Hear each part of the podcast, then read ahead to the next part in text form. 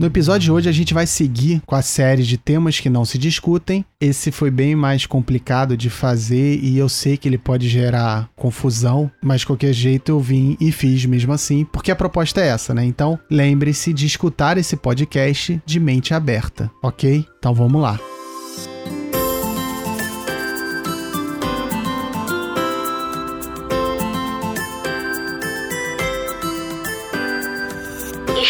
Histórias para Helena, uma produção de Gustavo Aldi. Já imaginei um monte de conversas com a Helena e com a Cecília, mas elas são muito novas, então ainda não dá para abordar certos assuntos. E é por isso que eu tô aqui para falar sobre o que eu acho importante para a educação delas, mas que também serve para quem quiser pensar junto comigo. Hoje vamos falar sobre religião. Eu sou Gustavo Aldi e esse é o Histórias para Helena. E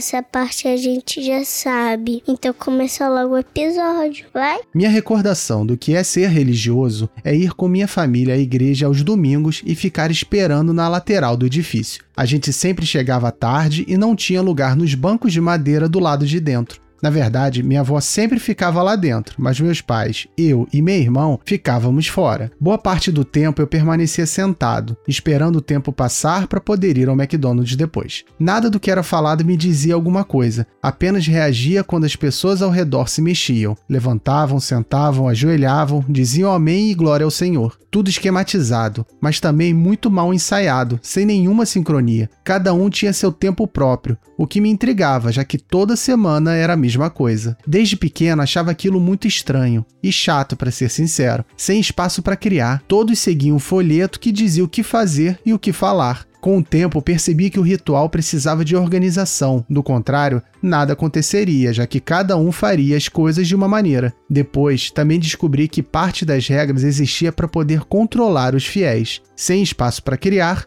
sem espaço para questionar, certo? De qualquer maneira, cresci em um ambiente religioso, principalmente pela presença da minha avó. Meus pais sempre usaram aquele macete do católico não praticante, como um placebo, para não seguir os dogmas direito e mesmo assim se considerarem católicos. No fundo, sempre tiveram espiritualidade, mas não eram muito praticantes mesmo. Só depois de mais velhos, a religiosidade ficou constante, mas isso é normal em qualquer ser humano. Quanto mais perto de eventos adversos, mais nos aproximamos das religiões e da fé. Afinal, não saber de fato o que vai acontecer nos obriga a apelar para qualquer coisa que nos conforte. E pai, mãe, não tô matando vocês, beleza? Acreditar em algo que nos conforte não é ruim. Pelo contrário, nesse aspecto, a religião é extremamente benéfica. No entanto, não é apenas nos momentos próximos à morte que ela atua. A religião desempenha um papel importante na vida social e política das sociedades. E não falar sobre ela é ignorar uma parcela importante do que compõe a maneira como a gente vive. Por isso, é preciso discutir sobre religião.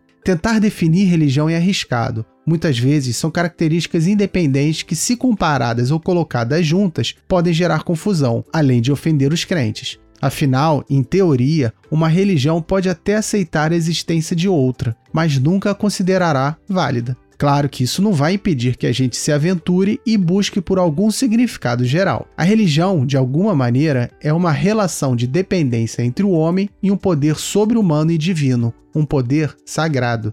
Esse sagrado é diferente de tudo e não pode ser descrito em termos comuns. Ele se manifesta de diversas maneiras, como uma pedra, uma árvore ou em Jesus Cristo. E essas manifestações apontam o caminho para o transcendental. Segundo Junito de Souza Brandão, abre aspas, Religião pode ser definida como o conjunto de atitudes e atos pelos quais o homem se prende, se liga ao divino ou manifesta sua dependência em relação a seres invisíveis tidos como sobrenaturais. A religião é a reatualização e a ritualização do mito. Fecha aspas. O rito é a ação concreta do mito, nos rituais, um mito é lembrado a fim de apontar o caminho, oferecer um modelo exemplar para colocar o homem junto ao sagrado. O que é a Eucaristia senão a reencenação da última ceia? Ao comungarmos, recordamos os últimos momentos de Cristo e assim lembramos mais fortemente de suas palavras sagradas, além, claro, de ser uma espécie de homenagem em relação ao sacrifício de Jesus. Embora o mito seja mais uma forma de ver as questões do universo do que o conteúdo narrativo que apresenta, ele está intimamente ligado à religião.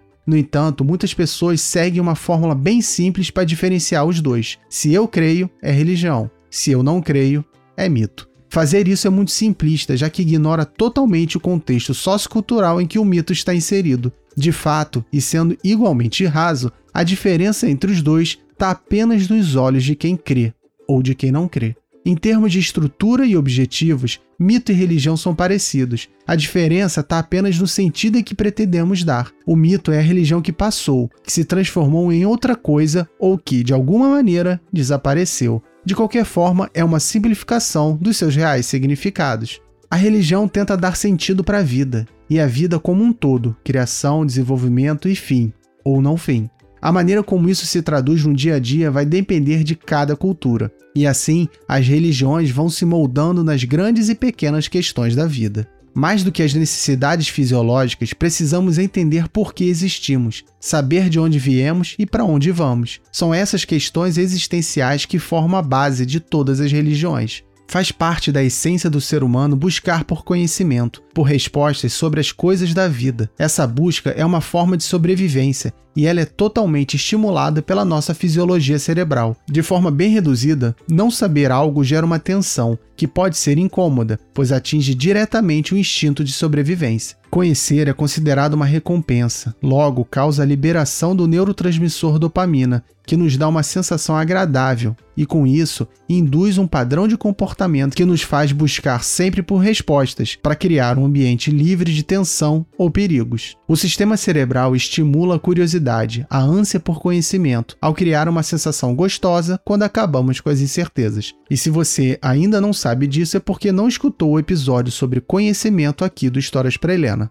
Vai lá. Qual a origem de tudo? O que faz com que as coisas aconteçam da forma como acontecem? O que ocorre depois que as pessoas morrem? Historicamente, a religião respondeu às questões mais essenciais e não tão essenciais da vida, só que de uma maneira sobrenatural, com base na superstição, ou seja, sem uma causa natural. O que chamamos de religião foi nossa primeira tentativa de responder a essas perguntas. Tudo estaria conectado a uma força original que criou tudo e se mantém atuante sem que a gente veja. Alguns chamam essa força de Deus, Cada religião oferece uma versão diferente de como é essa força, mas todas acreditam, de uma forma ou de outra, em sua existência. A falta de conhecimento científico sobre a natureza permitia que os fenômenos fossem atribuídos a forças ocultas, essas personificadas de alguma maneira a fim de se tornarem mais acessíveis ao imaginário humano. A falta de respostas fazia com que se buscasse explicações de qualquer jeito, e as coisas eram esclarecidas a partir de seres sobrenaturais que regiam a vida de tudo.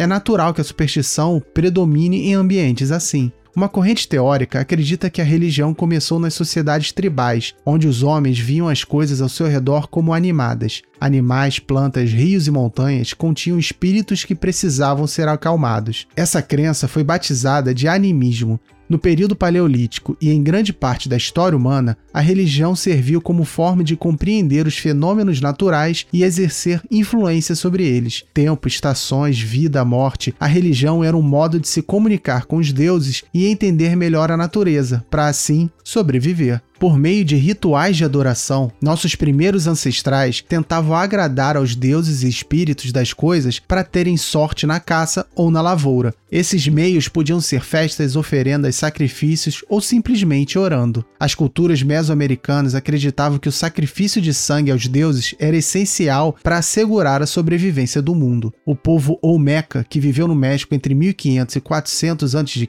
acreditava que os deuses se sacrificaram para criar a humanidade humanidade e, assim, em troca, deveriam se sacrificar também. Embora esse sistema de crença possa parecer rudimentar aos olhos modernos, a gente encontra vestígios dele nas principais religiões atuais. Afinal, na comunhão da religião católica, nós bebemos o sangue de Cristo e comemos seu corpo. Tudo bem, é uma simulação do momento em que ele se sacrificou por nós, mas a ideia de sacrifício de sangue tá aí. Mas seguindo a história, É esperado que atribuir espíritos e poderes invisíveis à natureza levaria uma personificação de tais forças numa tentativa de aproximá-las dos humanos, de torná-las mais reais. A tradição oral contribuiu bastante para a criação de divindades. No politeísmo, a vontade de encontrar representantes visíveis e concretos para os poderes da natureza era tão forte que as divindades do mundo antigo eram homens que se destacaram de alguma forma. A história real de suas aventuras foi sendo maravilhada à medida medida em que eram passadas pelos poetas e sacerdotes. Pintores e escultores também contribuíram para a devoção pública das divindades ao dar aos homens representações sensíveis de suas divindades. São muitas coisas acontecendo que influenciam a vida das pessoas. Assim, definir responsáveis ajuda a controlar como tudo vai se desenrolar. Melhor do que não ter controle nenhum sobre as coisas é, pelo menos, ter uma divindade que nos entende e pode nos ajudar. Basta rezar,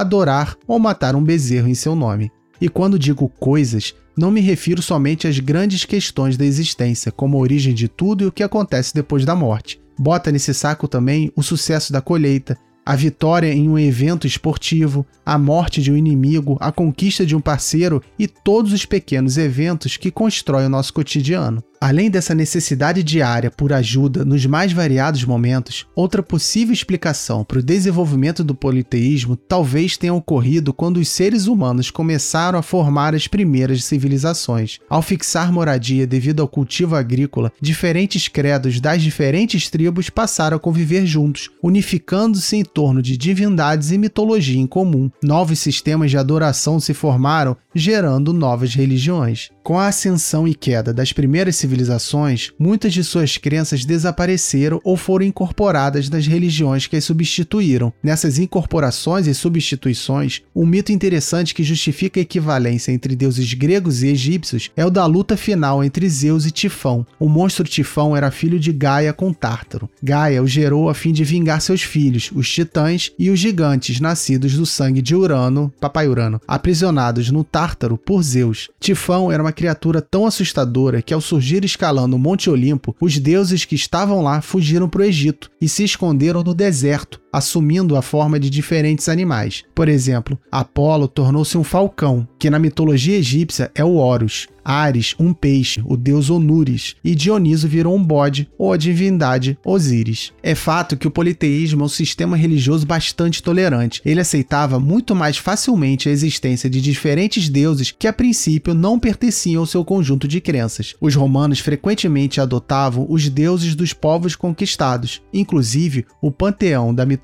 grega foi incorporado na mitologia romana e, junto com crenças celtas e outros credos, também foram absorvidos no cristianismo. Essa é uma diferença forte entre o politeísmo e o monoteísmo. A crença em um objeto único de devoção torna a adoração de outras divindades algo absurdo e profano. Como cada seita está convencida de que a sua fé e culto são os aceitos pela divindade, as diversas seitas acabam em conflito. Islamismo, cristianismo e judaísmo são claros exemplos de intolerância sobre aqueles que não seguem seus dogmas. E ainda podemos ir mais longe, quando os discípulos do zoroastrismo fechavam as as portas do céu a todos os homens, exceto aqueles que seguiam os ensinamentos corretos. O zoroastrismo é uma das religiões mais antigas ainda existentes e uma das primeiras crenças monoteístas. Foi fundada pelo poeta Zoroastro, na antiga Pérsia, atual Irã. Também conhecido como Zaratustra, o profeta viveu no século 7 a.C., mas tem gente que afirma que foi no século 13.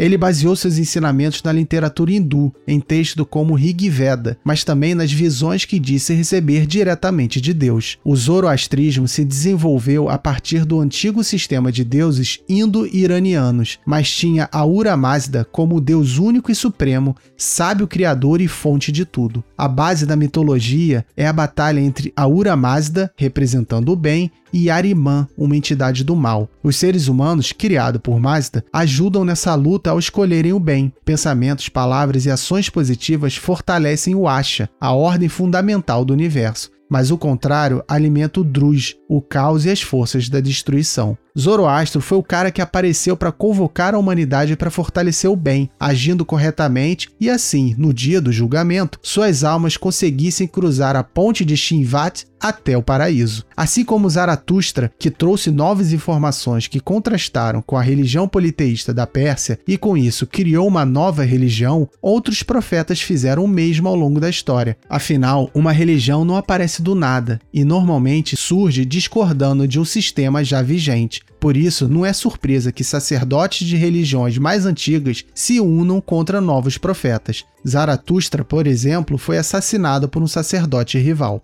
Não podemos excluir o raciocínio lógico dos nossos ancestrais, que olharam para os mortos sem respirar e concluíram que seus espíritos deviam ter deixado os corpos e ido para outro lugar. Mas uma fonte boa é uma fonte primária e nada melhor que o próprio Deus entrando em contato. Os profetas são mensageiros, anunciadores da palavra de Deus. Abraão ouviu a voz de Deus zombando dos mesopotâmios. Moisés foi convocado a se tornar o libertador dos israelitas no Egito e conduzi-los à terra prometida. Ezequiel trouxe uma mensagem de esperança aos israelitas exilados na Babilônia. Maomé não ouviu Deus diretamente, mas passou anos escutando as palavras do anjo Gabriel. Jesus é um caso especial. Os judeus rejeitaram sua santidade. Os muçulmanos aceitavam que ele fosse mais um profeta, mas discordavam que era filho de Deus. Já os cristãos sabiam que ele era o tão aguardado Messias. Os profetas eram ótimos oradores e sabiam perfeitamente como sensibilizar sua audiência, mas essa credibilidade não estava só na simpatia, estava no fato de que eles eram os responsáveis por compartilhar as orientações divinas. A força que tudo criou e que tudo controla falava por meio dessas pessoas. Depois de um tempo, as mensagens ainda foram imortalizadas imortalizadas nas escrituras sagradas, como o Pentateuco dos judeus, o Novo Testamento dos cristãos ou o Corão dos islâmicos. E ainda podemos ir mais longe e lembrar dos Vedas hindus escritos entre 1200 e 1000 a.C. A questão é que essa maneira de pensar baseada na iluminação ou imaginação dos profetas e na rápida saída explicativa de que tudo possui uma causa nas forças ocultas, começou a mudar no século XVII, durante o Iluminismo, quando a ciência substituiu o sobrenatural como a maneira de explicar o mundo. Lembrando também que essa foi a época da Revolução Científica, que a gente falou no episódio sobre ciência. Se você não ouviu, vá lá depois. Os iluministas perceberam que as religiões sempre discordavam uma das outras. Cada uma delas acreditava que era dona da verdade revelada por Deus e que as outras estariam erradas. Em sociedade com poucas religiões, havia acirradas competições entre elas. No entanto, onde havia muita variedade, os conflitos ocorriam em menor número. Eles tiraram duas conclusões disso. Quanto mais religiões houvesse numa sociedade, mais segura ela seria para todos. A garantia de paz seria proibir a discriminação e incentivar a tolerância. A segunda conclusão foi que a religião nunca poderia ter controle sobre a sociedade. A autoridade dos líderes religiosos deveria estar confinada em suas próprias comunidades. Ou seja, a gente aprendeu há três séculos que a separação entre igreja e Estado é benéfica para todos, principalmente para os religiosos. A verdade é que as múltiplas versões de alcançar o divino só podem conviver entre si se nenhuma delas possuir o poder político, pois inevitavelmente tentará impor a sua forma de viver e alcançar o sagrado. A origem das espécies de Charles Darwin, publicada em 1859, causou diferentes reações nos religiosos. Enquanto uns viram a oposição das ideias e optaram por seguir o darwinismo, negando a veracidade da Bíblia, por exemplo, outros decidiram combater a ciência, negando totalmente as novas ideias. E essa fúria contra qualquer coisa que abalasse a crença deles foi o principal ingrediente para os fundamentalismos. Por outro lado, uma galera mais intermediária aceitou as ideias de Darwin e adaptou sua religião. A Bíblia, então, não seria mais vista como uma descrição perfeita da criação do mundo, por exemplo, mas como arte, como uma forma de pensar sobre os significados da vida. Com isso, as antigas certezas pela primeira vez se tornaram fé. A ciência, nesse caso, nos permitiu reconhecer a falta de conhecimento como uma possibilidade de ter fé em algo. Afinal, quem acredita não precisa ter fé, simplesmente sabe. A ciência não provou ou negou a existência de Deus, mas nos ajudou com a melhor ferramenta para continuar acreditando: a própria fé.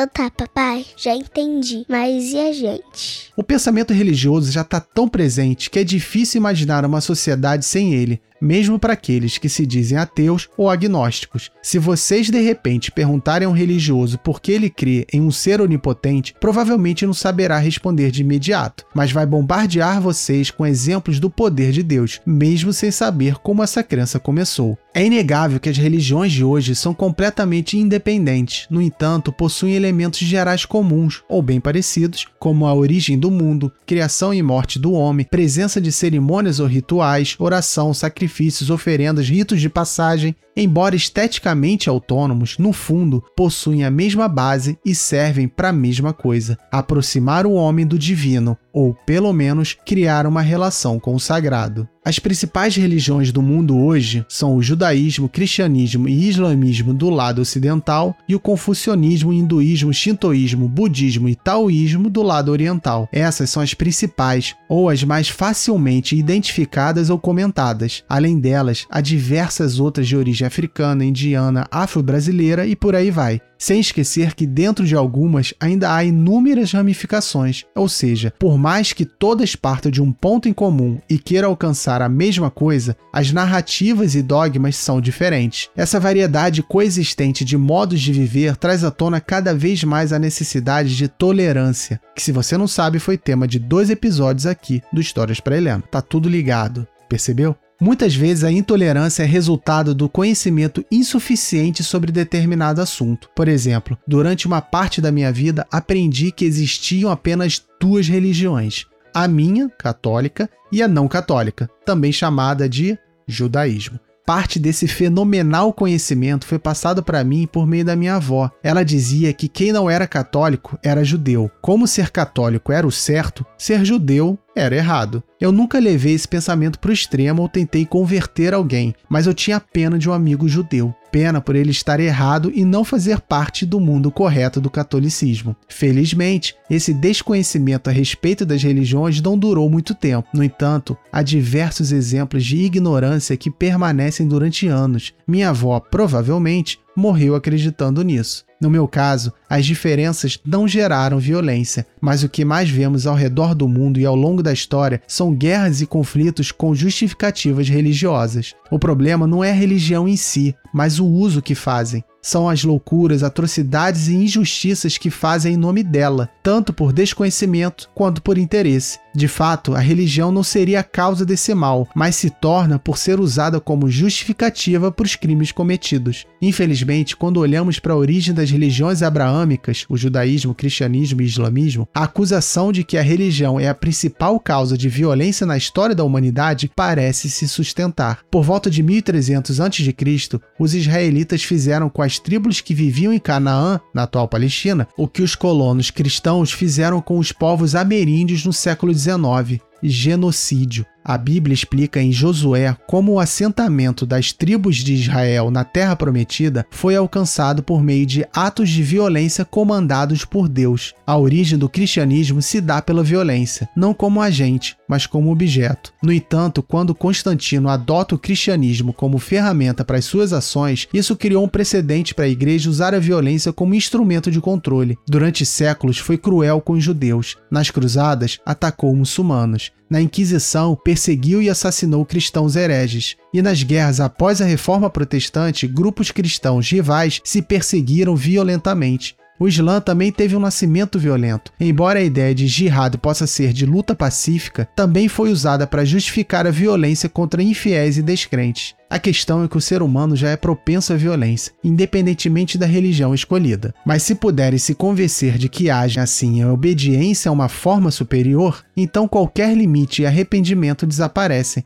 Se você está a serviço de um ser divino, não pode estar errado, certo? A intensidade irracional é um agravante para a violência religiosa, mas outro fator que também choca é a terrível contradição. E essa contradição é o próprio conceito de Deus. Se ele é a autoridade suprema, todos nós estaríamos abaixo em uma situação de igualdade. Então, por que as pessoas brigam tanto ao longo da história, sempre alegando Deus do seu lado? Para sair dessa contradição, a gente pode seguir três caminhos: negar a existência de Deus, já que ele seria apenas uma ferramenta criada para justificar os atos violentos e ódio ao diferente, Reconhecer que a religião entendeu Deus errado e confunde a própria violência com vontade divina, e a outra saída também seria considerar que Deus seja um maníaco homicida, o que não faria sentido por causa da sua condição divina e sagrada. De modo geral, a própria religião esconde aquilo que se propõe revelar, a verdadeira natureza de Deus. É tanta manipulação, interesse pessoal e tentativas de controle, tudo coberto por violência física e moral, que o maior inimigo de Deus não é nem o ateu,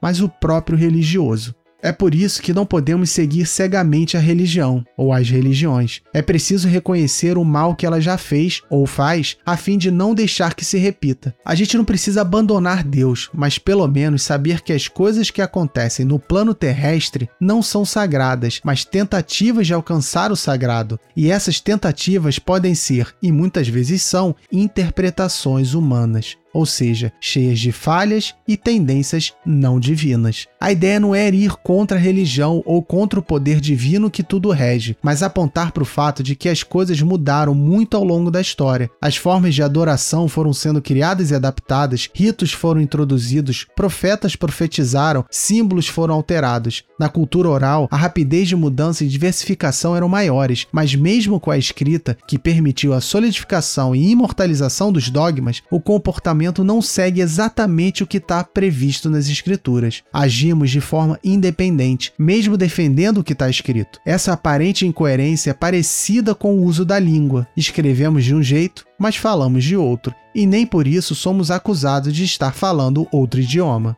As religiões são constantemente alteradas e atualizadas ao longo do tempo e nem por isso se tornam inválidas. De fato, o que acontece é que as regras que regem o religioso são fruto do tempo em que estão inseridas e do conhecimento existente. Dentre os livros que usei para tentar entender melhor a religião, quero destacar aqui um chamado A Religião do Cérebro. A ideia com ele era conseguir aproximar a ciência da religião, ou o contrário. No entanto, para mim, o que o autor fez foi afastar ainda mais. E não quero dizer que uma pessoa da ciência não possa ser religiosa ou que são ideias opostas. O que aprendi é que são diferentes e outras vezes complementares. Nessa tentativa de cientificar a religião, Raul Marino Júnior, um neurocirurgião, usa o termo neuroteologia. Ele diz que a teologia de hoje é uma verdadeira ciência, mas uma ciência única que foge do modelo das ciências empírico-formais. Ele ainda chama a teologia de rainha das ciências e a coloca como o conhecimento supremo, a epistemologia do amor, a fé feita razão em busca do entendimento, do eco humano da revelação e da palavra divina. Em outras palavras, não é ciência. Se ela foge do modelo empírico formal, isso já exclui do campo científico. E aí entra a contradição. Ele coloca a teologia como ciência, mas a eleva de tal jeito que acaba isolando-a em um patamar quase divino. Além disso, para dar um ar de credibilidade, a fim de atrair as pessoas mais incrédulas, ele divide o livro em duas partes. A primeira é um ótimo resumo sobre a neurociência, recomendo. E a segunda se dedica à teologia propriamente dita. Não recomendo. Só que não há uma ligação entre as duas. Os conceitos científicos apresentados não se conectam, comprovam ou explicam o discurso religioso. A segunda parte é quase uma pregação, sendo que o livro possui 170 páginas.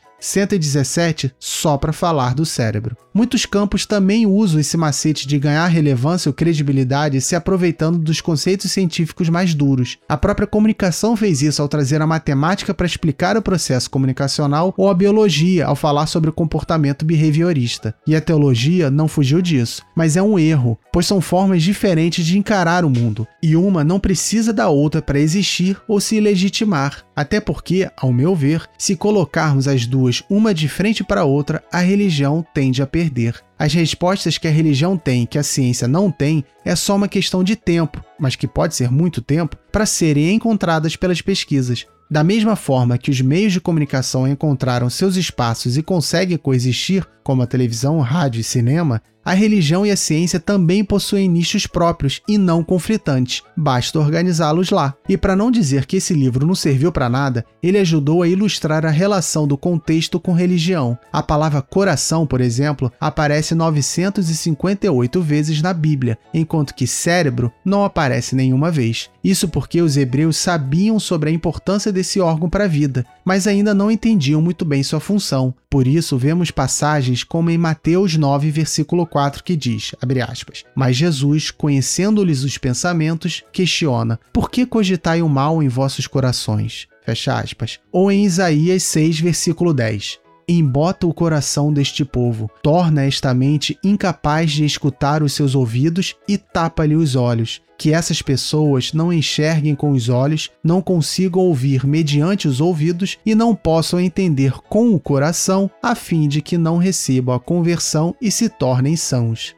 Esse protagonismo do coração ocorria porque era o que se tinha de conhecimento na época em que a Bíblia foi elaborada. Foi apenas no século V a.C. que o médico grego Alquimeion estabeleceu uma conexão entre os órgãos do sentido e o cérebro, mas essa visão foi deixada de lado porque Aristóteles discordou, e ele era muito mais bambambam. Bam, bam. Só no século II que a posição de Aristóteles foi contestada pelo médico romano Galeno, e apenas no século XVII, com William Harvey, as funções específicas do coração e do cérebro foram totalmente esclarecidas. Isso é uma evidência clara de como as crenças e suas regras são resultado de certos contextos socioculturais, e como a sociedade está em constante mutação, os contextos mudam, e nessas mudanças, religiões acabam, são assimiladas ou alteradas a fim de melhor representar o tempo em que estão inseridas. Resistir a isso não só é perigoso, como também é irracional e antirreligioso. Levando em conta que Deus é o ser mais poderoso e completo que existe, ou seja, que possui o conhecimento total das coisas, afinal, ele as criou, isso me leva a questionar se tais ideias contidas nas Escrituras foram realmente fruto de inspiração divina ou elaborada por entidades sagradas. Se realmente a fonte fosse Deus, com certeza Jesus teria dito: Por que cogitai o mal em vossas mentes?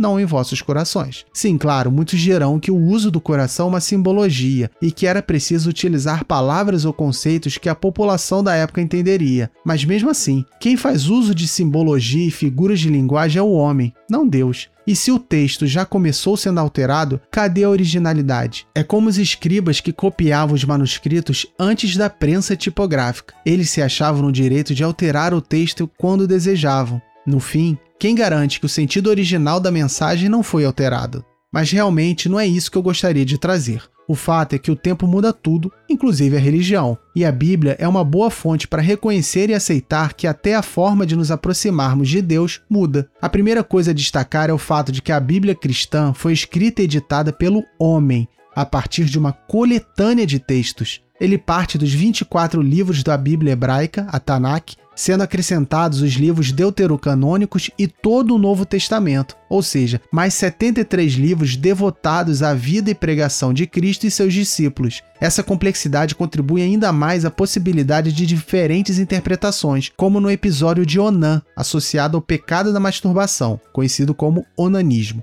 A Bíblia de fato condena Onã, mas não pela diversão solitária, mas por ter desobedecido às ordens de Deus. Gênesis 38, versículo 8 ao 10 diz, aspas, Então disse Judá a Onã, entra a mulher do teu irmão, e casa-te com ela, e suscita semente a teu irmão. Onã, porém, soube que essa semente não havia de ser para ele. E aconteceu que, quando entrava a mulher de seu irmão, derramava-a na terra, para não dar semente ao seu irmão, e o que fazia era mal aos olhos do Senhor, pelo que também o matou. Fecha aspas. Só nessa passagem já temos dois exemplos claros de como temos de ser seletivos em relação ao conteúdo religioso. Primeiro, o erro de interpretação que condenou a masturbação quando na verdade o que Onan fez foi apenas coito interrompido. No máximo, o pecado deveria ser o de ejacular fora durante uma relação. E o segundo exemplo é como a Bíblia não pode ser um guia de comportamento. Além de mandar Onã pegar a cunhada, Deus ainda queria que ele engravidasse a moça. E ao negar, vai lá e mata o cara. Todo o texto é aberto a interpretações, e a força que a religião tem sobre as pessoas faz com que ela seja usada para fins de manipulação, controle e maldade. E de novo, não estou condenando a Bíblia como fonte de crueldade e perversidade, mas quero chamar atenção ao fato de que muitos religiosos selecionam trechos específicos, dão a interpretação que querem ou que sua capacidade cognitiva consegue criar, fazendo com que a Bíblia seja uma forma de comprovar seus posicionamentos preconceituosos ou gananciosos. Uma vez, após um pequeno debate, para não dizer discussão, via WhatsApp com minha tia sobre questões religiosas, ela criticou sobre minha atitude, aspas, não religiosa provavelmente porque eu havia questionado algum dogma criado pelos homens em nome de Deus. Logo em seguida, me perguntou como eu criaria vocês, se seria nesse ambiente, abre aspas de novo, ateu. Minha resposta foi bem curta, já que eu estava no WhatsApp. Mas como estou em um podcast, posso elaborar um pouco mais a resposta. Não existe uma religião, existem várias. Nenhuma detém o monopólio de Deus. Por isso, não estão nem certas nem erradas. Boa parte dos dogmas, das normas de comportamento que visam a aproximação com Deus, são interpretações de falas de profetas ou, mais distante ainda, criações interpretativas ou até originais de profissionais religiosos. Seguir um dogma desses é acreditar em pessoas, não necessariamente em Deus. Então, quem está mais próximo dele ou da iluminação? Um católico dirá o cristianismo, o judeu, o judaísmo, e o muçulmano, o islamismo. Assim, como podemos escolher? E aqui está o lance mais importante e que eu quero passar para vocês duas: escolha. Se Deus existe, ele não precisa da nossa aprovação para isso. Vai continuar existindo independentemente da nossa crença. Sua grandiosidade impediria qualquer tipo de mágoa. No entanto, acreditar nele abre um leque de opções, uma variedade de caminhos que precisam ser avaliados antes de seguidos. É o cristianismo? É o islamismo? É o taoísmo? Para realizar essa escolha, antes é preciso estudar e conhecer suas origens histórias e princípios. Eu tô aqui para dizer que existem diversas formas de se chegar ao sagrado. Cada uma acredita ser o caminho. Resta a nós nos identificarmos com uma ou nenhuma. A verdade é que vocês não precisam acreditar em Deus para fazer o bem. Não é preciso uma religião para amar o próximo e tratá-lo como gostariam de ser tratadas. Ter empatia não depende de um pastor, padre ou xamã te dizendo isso. Mas se vocês decidirem seguir uma religião, saibam que a religião certa é aquela que te faz ser uma pessoa melhor.